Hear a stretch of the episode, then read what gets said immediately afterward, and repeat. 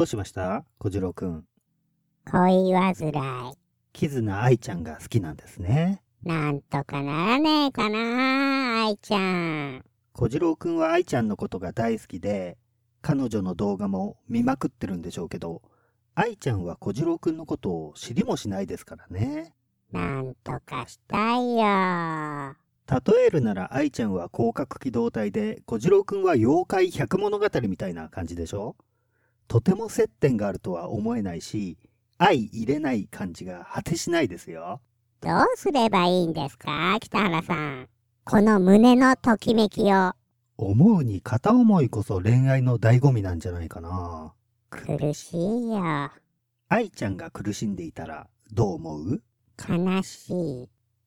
愛ちゃんにはいつも笑顔でいてほしい。その笑顔が小次郎くん以外の男に向けられていたらどう？とても胸が苦しくなるけど、愛ちゃんが幸せならそれでいいとも思う。本当に好きなんですね、愛ちゃんのこと。好きだよ。今頃愛ちゃんはどっかの男とガッツンガッツンセックスしてますよ。なんでそんなこと言うんだよ。あんまりだよ、北原さん。アイドルとか好きになっちゃうバカ男みたいだから目を覚ましてあげたいんですよ。悲しいよ。今度小次郎くんにお似合いな化け物の女の子の人形を見つけてきてあげますよ。化け物なのかよ。女の子という要素より化け物という要素が強烈すぎて、もはや女の子という印象ゼロなんですけど。化け物には化け物がお似合いじゃん。ひどいよ。妖怪人間ベムのベロくんの気持ちがよくわかるよ。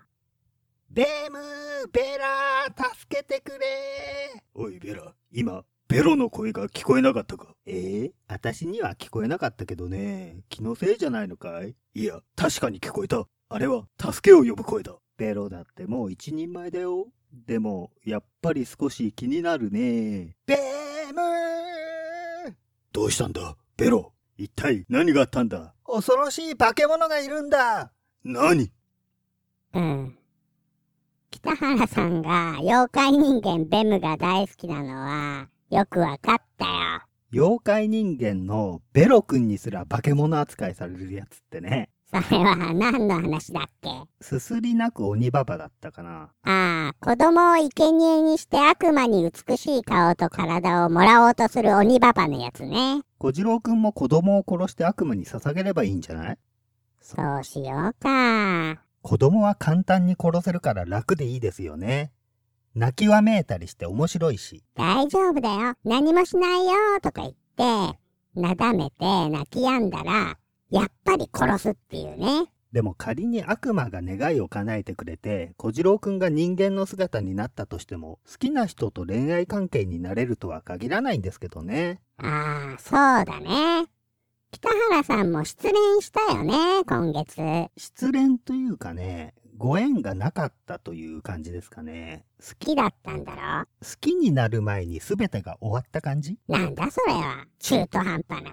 適当な感じ。この子いいなーって思ってたら、風の噂でどうやら婚約者的な人がいるらしいって分かって、ああ、それじゃ無理だよね。タイミングも必要ですからね、こういうことは。なんか、お前、冷静でつまらねえな。もっと地獄のような失恋とか片思いをしろよ。俺のように。もうそんな熱い恋愛はできない年齢なんですよ。その代わりセックスは熱いよ。うるせえよ。じゃあ若い時はたくさん片思いもしたんだな。たくさんではないけど、ありましたよ。俺のキズナ愛ちゃんに対する思いのような経験はあった？大人気 YouTuber の美少女と誰も聞いてないようなネットラジオの化け物みたいな。小次郎くんのような化け物だったことがないし、どちらかといえば2の線で売ってたんで、ノートルダムのセムシ男的な経験はないですね。北原さんはアイドルとかも興味ないしな。手の届かないような相手を好きになれよ、たまには。女優さんには恋しますよ。そうなの？あ、上戸彩ちゃんとかか。結婚を真剣に考えた女優さんもいましたよ。そうだったね。若い頃の北原さんは結構怖い人だったんだよね。ジョイ・ウォン。ジョイ・ウォンと結婚するために広東語を学んだんだよね。ところがジョイ・ウォンは香港の人じゃなく、台湾の人だったんですよ。ジョイオンに出会うために香港に旅行しまくってたよね。年に3、4回ですけどね。なんていうか、愛のパワーっていうのは何よりもすごいよね。それが片思いだったとしても、一歩間違えばストーカーだったとしてもね。出会えなくてよかったですよね。今考えれば。香港が狭いって言っても、会えるわけねえだろ。600万人いるんだぞ、香港って。そのうちの一人だろ。でも香港女優さんには出会ってますよ。旅行中に。誰？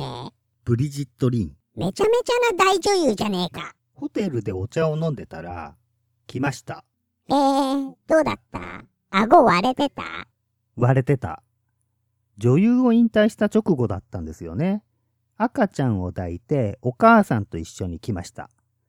サングラスをかけて入ってきたけど、スラッとしててかっこいいからすぐわかりました。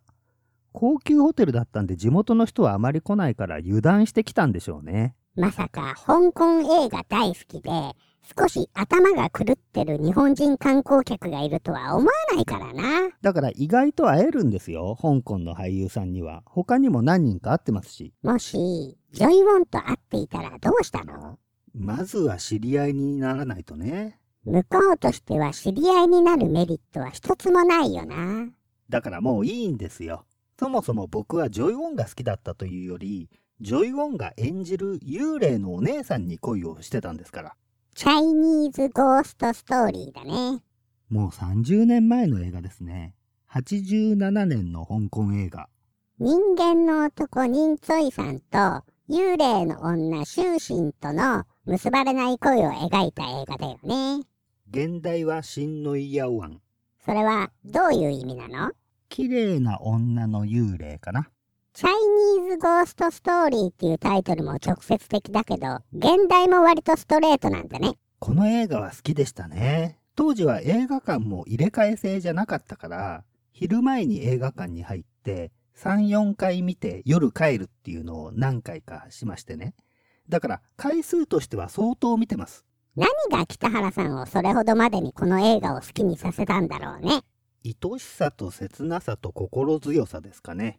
それは篠原涼子の歌のタイトルだけど、そんなぬるい中途半端な冗談で表現してもいいの？大好きな映画について話してるのに。愛しさと切なさと心強さといつも感じているあなたへと向かって過ちは恐れずに進むあなたを涙は見せないで見つめていたいよ。歌いたくなっちゃったんだね。はい。この歌いい歌。好き。チャイニーズゴーストストーリーはとにかく切ないんですよね。そして美しい映画ですよね。絵のように美しいシーンがたくさん出てくるよな。特に布が風で舞うのとかね。当時の香港映画は、ワイヤーで人間を飛ばしたり、布を美しくたなびかせることに命をかけてたよね。香港の武教小説では、クンフーの達人は、稽古という技でものすごい跳躍力を身につけているんですよ。それを映像化するために、ワイヤーによるアクションシーンが発展したんでしょうね。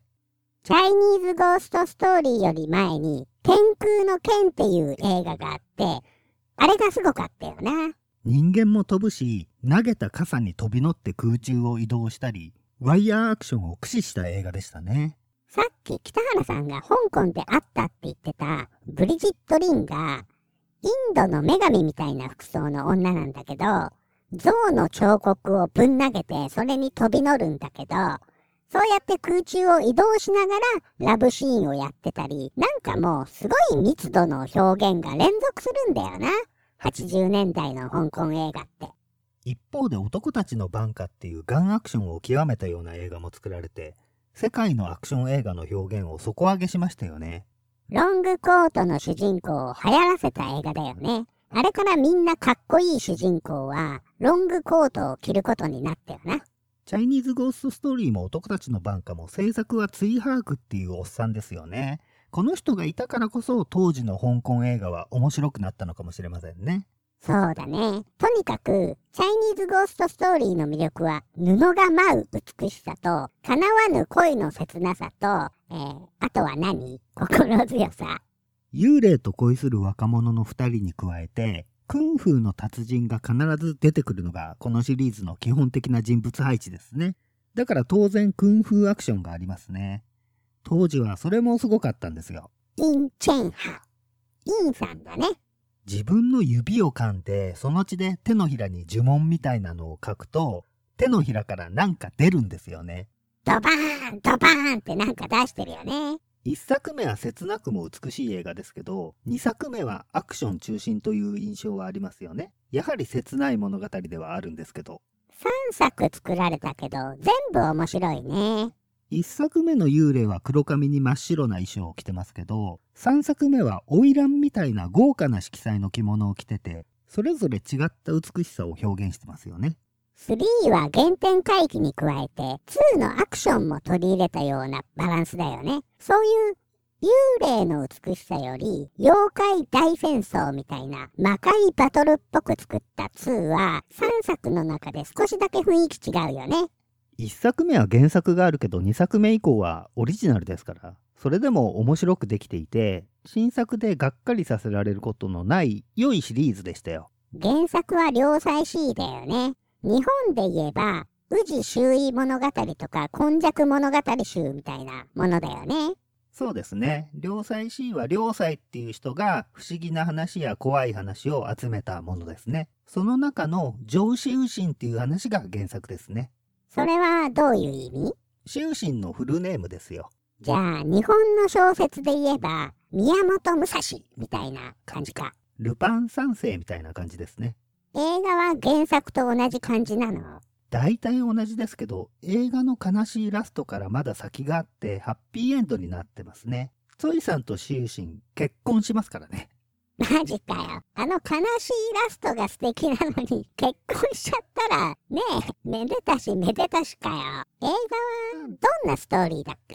どんなゴーストストーリーだっけ？どんなチャイニーズゴーストストーリーだっけ？ニンツォイさんっていう若者が主人公で、この人は生まれも貧しくてお金もないんですけど、学問を頑張ってるんですよね。学問を頑張ればなんとかなるのは今の時代でも同様だもんね。宋の時代あたりの物語なんですけど、当時は新鮮思想が流星を極めてる時代ですね。新鮮っていうのは神様と人間の間みたいな存在だよね。一生を使って人は何をするべきなのか、それは神に近づくのが最も良い人生の過ごし方だとされてたんですよね。それにはまずいろんな知識や経験がないとダメなので、学問で名を成した人は生まれが良くなくても尊敬されたんですよね。そういう説明は一切されてないけど、2でも学者がすごい尊敬を集めてたりするよね。ニンツォイさんはそれを目論んで勉強してるんですよ。目論んでって言い方はなんか企んでるみたいだな。それを目標として頑張ってたんだろ？まあそれを企ててたわけですよね。で、勉強だけだと餓死をするんで、バイトをしてるんですよね。集金のバイトだな。それで旅をしてるんだよね。オープニングで山の中を歩いてるよね。山を歩いてる途中で休憩をして、何かパンみたいな、饅頭みたいなものを食べようとするんだけど、硬くなってて歯が立たないんですよ。だからそれを石にぶつけて割ろうとすると、石が割れちゃうんですよね。そんな硬いものはもう食べれないから、蹴っ飛ばすと靴が破けちゃうっていう香港ギャグも健在ですね。旅の途中、雨宿りをしてると、剣で切り合ってる人たちが戦いながら目の前まで移動してくんだよ。渡辺剣みたいなおっさんがバンバン人をぶっ殺して、生首転がったりしてさ、しかもなぜか、相手を切り殺した渡辺剣ではなく、人ツイさんに帰り血が飛び散ってくる理不尽さ。世の中がすごく荒れ果ててるっていう設定なんですよ。このシリーズは。犯罪者とそれを追う賞金稼ぎがやたら出てくるんだよな。待てとか待ってくれとか言うと、必ず賞金稼ぎが、お尋ね者はどこだとか言いながら現れるんだよな。むしろお前らの方が怖えよっていう悪そうな奴らでさ。ニンツォイさんが街に着くと、絵が売られてて、そこで髪を洗う女の絵を見つけるじゃないですか。終身が死ぬ前に描いてもらった絵だね。あのシーンのセリフが面白いんですけど、日本語の字幕や吹き替えだと意訳されてて、つまんなくなってるんですよ。うーん、どんなんだっけ？綺麗な絵だなって見てると、買いなよって店のおっさんが言うんですけど、お金ないんだって言うと、金がないなら向こう行けみたいな簡単なセリフになってるんですけど、広東語だと、バンワイゴーサンファンタイ、ザウラーっていうの。意味は、品位は高いが身分は低い、一枚なっていうね。広東語はリズムがあるよね。レイラーゴーゴーザイとかね。それはどういう意味？来なさいよ、お兄さん。うん。終身が自分の絵を取り戻しに来るシーンも幻想的だよな。壮烈がお札をまき散らしてる中に、絵を持ってる終身がいるんですよね。布がたなびくシーンは100箇所くらいある映画だけど、紙が舞うシーンも入れてきてるね。あのお札みたいな紙が終身の顔にぶつかるんですよね。終身を演じてるジョイオンもさすがに目をつぶってますね。スローモーションのシーンだから目立つんだよね。撮り直せばいいのにね。一作目は髪を洗う女の絵が重要なアイテムとされてますよね。ニンツォイさんと終身が絵の余白に順番に詩を書いていくシーンとか素敵ですよね。おしどりが羨ましいとか、そんな詩を書くよね。深センよりおしどりが羨ましいって書くんですよ。当時最も尊いとされた深センより、夫婦で仲良くしてるおしどりの方がいいっていう、つまり男女の愛が最高っていう意味ですよね。主題歌も挿入歌も歌詞が美白の詩みたいで深みがあるよね。杨三楼美梦起落前，落落一风霜，风霜不明个，红三楼一美梦要给多风黑。早知知無啊，終心愛，老做人無夢。はい。北原さん、その歌ほんと好きだよね。カラオケでも歌うもんね。その歌は日本語だとどんな感じだ？字幕だとね、美しい夢のように長い人生の道。道の途中では苦難が襲い来る。浮世には美しい夢がどれだけあるのか。夢幻にひたすら愛を探し、道は果てなく続く。ああ、その美しい歌をバックに、ニンチョイさんが硬くなった食い物を石で割ろうとしたり蹴っ飛ばしたりしてるんだよね。当時の香港映画ですからね、必ずコメディ要素を入れてきますよね。あと、いろんなアイテムやシチュエーションで楽しませたり、伏線を張ったり、忙しいんだよね、香港映画って。オープニングでツォイさんが山道を旅してる途中で、土砂降りの雨で服が濡れちゃって、街に着いた時、賞金化石が刀を振り回しながら走ってくるのを避けるじゃないですか。そうすると、背中が魔除けのお札を売ってる店のお札に触っちゃうんですよ。服が濡れてるから、お札の呪文の墨が服に移って、後にゾンビに襲われる時や、終身に誘惑されるシーンで魔除け効果を発揮するんですよね。あの、ゾンビ軍団も面白いね。ツイさんをずっと襲おうとしてるゾンビ軍団ね。ランヨッチーっていう、化け物が出るっていう寺に泊まってるんだよね、チョイさんは。ただで泊まれるから。でも、床下や屋根裏にゾンビが住んでるんだよ。ソイさんも何かいるなって屋根裏や床下に行くんだけど、真後ろにゾンビがいるのに気づかないんですよね。それで何かの偶然でいつも襲われずに済んでるんですよ。何度も襲われかけてるのに、最後までゾンビの存在に気づかないのが面白いよね。2にも似てるのが出てくるよね。おっきいゾンビみたいな怪物が出るね。デザインは似てるけど、数倍でかいやつ。襲われてるのに偶然助かるパターンも踏襲されてるんだよね。2のあの巨大ゾンビはまあ妖怪なんだろうけど、一作目のゾンビは終身に誘惑されて、木の妖怪のローローに血を吸われた人がなっちゃうやつでしょ？終身は死んじゃって、遺骨を木の妖怪のローローに掘り返されちゃって奴隷みたいになってんだよね。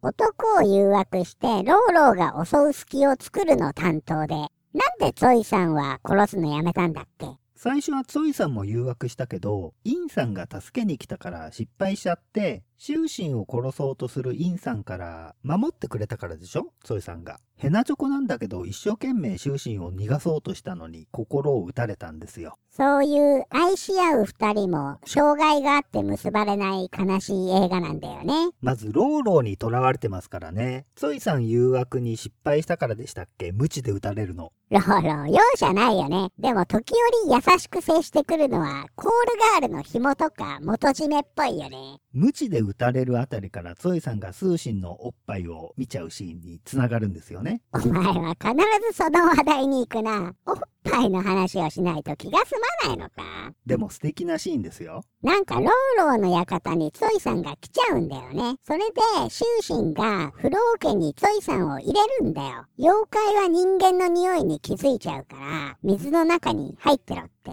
で、ツォイさんが息を止めて水の中に隠れてるんだけど、なんか怪しまれてるんだよ。で、ローローとか他の幽霊が不老家に近づくのを阻止するために、シュウシンが風呂に入ろうとして、服を脱いだ時、ツォイさんが呼吸のために浮上。で、目の前におっぱいがあるんですよね。その後、人工呼吸的なキスとかするよね。もう素敵な音楽が流れますよね。ジェームズ・ウォンの曲な。80年代90年代の香港映画の劇伴のほとんどを担当していたおっさんですね。ゲヘハハって笑う下品な感じのおっさんですけど、作る曲は素晴らしいんですよね。このシリーズは毎回新しい曲が作曲されるけど、全部素敵なんだよな。3は1と2の楽曲も使われてるから、素敵3倍だな。この映画のサントラ CD を探した人はたくさんいるでしょうね。ないんだよね。存在しなかったんですが、何年か前に流出した音源から3作品すべての曲が入った CD が売られましたよ。つまり、海賊版みたいなものか。そうなりますね。すでにすごいプレミア価格になっちゃってますね。北原さん買わなかったの？発売された時お金がなくて買えなかったんですよ。ああ、あの時期に発売されたんだね。買えたとしても電気を止められてるから聞けないしね。あの時きつかった。川で魚を釣ったり野草を集めたりして食料を確保してたもんな。畑の野菜を盗まなかったのは偉いと思うよ。ご飯が食べれないのは辛いよね。二人がセックスする時の歌もジェームズ・オーンが作ったんですよね。もともとクラブのホステスが主人公の映画のために作った歌だったんだけど、使わなかったので流用したらしいですよ。暁をどうか来ないでっていう幽霊との恋の歌としてはハマってるな。来面チェンネイバイウノイサリー・イップが歌ってるんですよね。綺麗な澄んだ声の人で、日本で言えば香織久美子みたいな感じですかね。何が欲しいというの？私、それとも愛。翼癒す鳥たちも私を欲しいと騒がしスリーナイン最高。黙れ。でも、香織久美子の後継として、井上あずみがアニメの歌を歌い続けるのかと思ったのに、そうでもなかったね。父さんが残した熱い思い。母さんがくれた、あの眼差し。で、通信はローローの手下にされてることに加えて、地獄の魔王の嫁に行かなきゃならないのがもう大変だよね。白山猛音とか言ってますね。黒い山の魔王ですね。日本語吹き替えでは暗黒山の魔王とか言ってますね。ローローが木の妖怪だから、木にとって大家さんみたいな山の魔王に嫁を差し出すんですね。黒山の魔王は大家さんなのかよ。まあ、ちくまの友であるあいつが、通信やゾイさんを苦しめる悪人になっちゃって、かつての友人として申し訳ないよ。お前、あいつの友達だったのかよ。地獄でよく缶蹴りとか軽泥とかやった中だ。スーパーカーブームの時にサーキットの狼を貸してくれたのもあいつだよ。割と普通の小学生だったんですね。黒山魔王。ルパン三世が始まった時も、すげえやらしいの始まったぜって教えてくれたのが、あいつだったんだ。小次郎くんはルパンの第1話を見なかったんですね。そうなんだよ。なんかスーツ着てるおっさんが主人公のやつなんて面白そうじゃないじゃん。あいつはそのあたり鋭い感性で面白いものを見つけるやつだったよ。地獄でもルパン放送してたんですね。新ルパンも放送したよ。でもあいつは新ルパンはつまらねえとか言ってスーパーカークイズ見てたな。スーパーカーが相当好きだったんですね。フェラーリ 365GT4 ベルリネッタボクサーが好きだったみたい。僕は新ルパン見てたけどな。つまんなかったけど。将来結婚するなら人間の女がいいよなってよく話したよ。地獄にいたのに人間の女とかよく知ってましたね。雑誌のグラビアとか見てたからね。地獄で売ってるの？入荷するのが一週間遅いけどね。井上若ちゃんとか好きだったな、あいつ。地獄の魔王にも思春期があったんですね。あと、アニメの女の子に燃えてたな。へえ、ラムちゃんとか？あ、ルパン見てたなら、峰不二子ちゃんとかか。ハイスクール DD とか戦乱神楽とかかな。最近のアニメじゃん。とにかく人間の女の子は憧れだったんだよ。地獄という地方出身者の俺たちには。人間の女は垢抜けてんなーってさ。化け物二人でそんな大それた夢を持ってたんですね。人間の可愛い子ちゃんがお前らみたいな化け物と結婚するわけないのにね。配下の妖怪に人間の女を捕まえてこさせれば結婚できるぜってアドバイスしたんだよ、あいつに。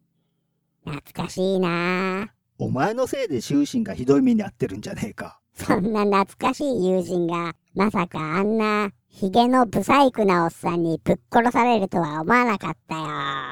陰同士。霊言同士みたいな人だよね、インさんも。香港のホラーアクション映画のブームがあって、霊言同士の翌年の映画ですよね、チャイニーズゴーストストーリーは。霊言同士にも人間に恋するシウヨっていう美人の幽霊が出てきますよね。ツインハークはあれに影響されて幽霊と人間の秘伝物を作る経緯があったのかもしれませんね。霊言同士の顔顔先生はキョンシーや幽霊から人間を守ってくれるけど、インさんは人間嫌いでもあるよな。人間が嫌いだけど人間以外の幽霊や妖怪とも仲良くできない世捨て人なんだけど、その人間と幽霊が愛し合ってることにちょっと苦悩するのが面白いね。設定に深みがある。魔王がツォイさんとインさんを魔力パワーで吸い寄せるじゃないですか。二人ともわーって空中に浮かんじゃって、魔王の方に飛んでっちゃうの。魔王のところまで行くと魂を取られちゃうんだよな。それでインさんが自分の足を剣で突き刺して地面に固定するのが最高にかっこいいですね。インさん根性あるよ。左肩に斧が刺さってるのに戦うしな。左腕が動かないから足で弓を固定して矢を放つのもかっこいいね。インさんがいなかったら、シュウシンは普通に嫁入りさせられてただろうね。2にはインさんあまり出ないけど、再登場の時は嬉しいですよね。もう絶体絶命で逃げるしかない状況で、森の中で乱玉地を発見するんだよな。草で乱玉地の文字が隠れてる演出がいいですね。そうそう。一文字ずつ見ていくんだよな。乱、よ、ち乱よっちみたいなね。盛り上がるよね。2は1作目から物語が繋がってる続編だから幽霊が出なくても構わないですよね。でもまさか幽霊なしで行くとはな。まさかの終身にそっくりな女性登場作戦ですからね。いるわけないじゃん、そんな人。いたとしてもどんな確率で出会ってるのかと思いますよね。男たちのバンカ2も一作目で死んだマークの双子の弟登場という荒技で勝負したよな。面白いからいいんですけどね。2は序盤からいきなりカニバリズムなシーンから始まりますよね。ああ、旅をしてるツォイさんが食堂によってご飯を食べてると、料理人がまな板に人間の足をドーンって置くんだよね。その後、人間の腕を加えた犬が登場。黒澤明の用心棒みたいなんですよね。2の世界はより荒廃してるんだよね。殺人がまかり通る世の中に反政府思想と新興宗教が対等してるっていう話にもなってるよね。巨大ゾンビとムカデの怪獣と戦う映画にちゃんと恋愛要素があるのがすごいですよね。2では幽霊ではなく人間の女との恋なんですけど、相手は名家のお嬢さんで婚約者がいるんで、やっぱり結ばれない関係なんですよね。まるでこないだの北原さんのお気に入りのお嬢さんみたいだね。お金持ちのお嬢さんはいろいろあるようですよ。基本的に秘伝物だからいいんだよね、このシリーズは。3なんて最高に結ばれにくい条件が重なってますからね。3はツォイさんに代わって、サッフォンっていうお坊さんが主人公なんですよ。だから、そもそも恋愛が禁忌なんですよね。さらに相手も幽霊ですからね。そういうストイックな生き方をしてる主人公なんだけど、3の幽霊は逆に娼婦のようにエロチックなのがいいな。最初登場するときジョイオンが布団にうつ伏せに寝ながら掛け布団を握りしめてあんとか言ってますよね。あんなの騙されるよな。どう見てもバッグから入れられてるとしか思えない。タトゥーを入れてるんですよね。キセルでタバコだかアヘンだか吸ってるのも花魁っぽいよね。1と2のタイトル画面って背景が赤い布がふわーってなびくじゃないですか。3は五色の布をつまんでる女性の手がゆらーって動いていくっていう美しくもエロチックな感じで最高に素敵。一番エロいのは3だよな。ニナリーっていう女優がエロい幽霊役で出てきますしね。ジェットリーが結婚した女だな。所詮あいつも巨乳が好きなただのクンフーの達人ですよ。クンフーの達人というだけでただの人ではないけどな。Go hey, go シウマンジョンロン。もう歌うな。ジョイオン演じるシウチェも相当やりたガールだしね。でもキスするシーンとかやっぱり素敵なんですよね。純愛っぽくて。仏像の顔を見ながらキスするシーンな。あそこも綺麗な音楽がかかるんだよな。ツンツンツンツンツンツンツン。Da, da, da, da, da, da, da, da. Da, da, da, da, da, da.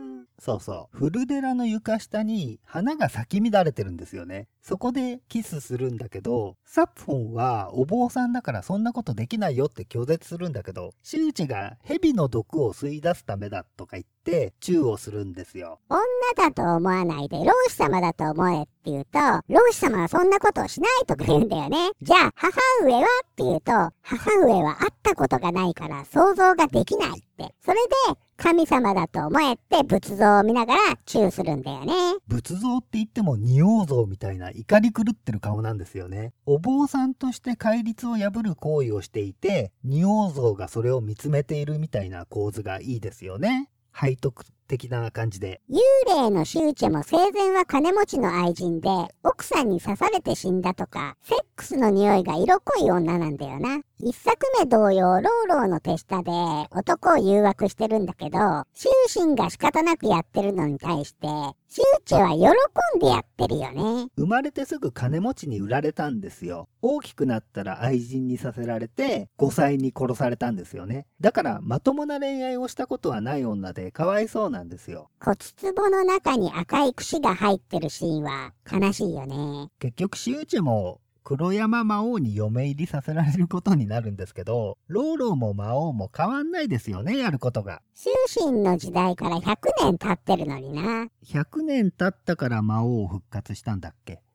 最後はライオッチになって襲いかかってくるという狂った展開ですよね。ライオッチは出てくるけど、インさんはさすがに死んでるんだよね。その代わりにその弟子になろうとして断られた同士が名前を継承してるんだよな。インさん120年生きた感じですね。長生きだな。人間は134歳までしか生きられないんだろ？そうみたいですね。新しいインさんはお金が大好きで、セックスもやりたボーイなんですよね。主人公をお坊さんにした体質として俗物を設定してるよね。このシリーズは人間の生き方みたいなのを描いてる気がするよ。いろんな価値観があるけど男女の愛っていいよねっていうシリーズですからね。3は日本だけラストにジョイオンが日本語で歌う歌が流れたんだよね。永遠に抱きしめてですね。夢の中、瞳閉じればっていうね。香港映画ってエンドロールも最後まで映像が入ってるじゃないですか。まあ本編のダイジェストなんですけど。そうだね。ジャッキー・チェンの映画の場合は NG シーンだけどな。日本版は静止画が何枚か映るだけだったんで、香港のオリジナルはどうなってるのか気になって香港まで見に行きましたよ。暇だね、北原さん。そうしたらね、オープニングと全く同じ映像が流れるだけでした。歌もオープニングと同じ歌で。無駄足だったわけだね。でもね、日本では字幕も吹き替えでも、シウチェの名前がロータスってなってたんですよ。なんでそんなことになってるのか謎だったんですけど、香港って映画に北京語と英語の字幕が入るんですよ。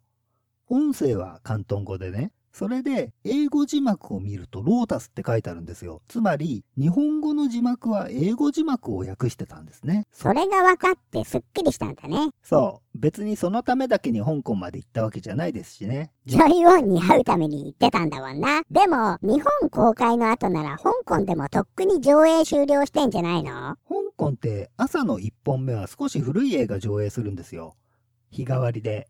たまたま旅行の最終日の朝にやってたんで見れました。おう、それはよかったね。そういえば、幽霊の日本語吹き替えは風の谷のナウシカだよね。そう、島本澄が3作ともやってますね。ついさんは？島田ビーンさんですね。えー、他に何やってる人？最近ではちびまる子ちゃんの友蔵。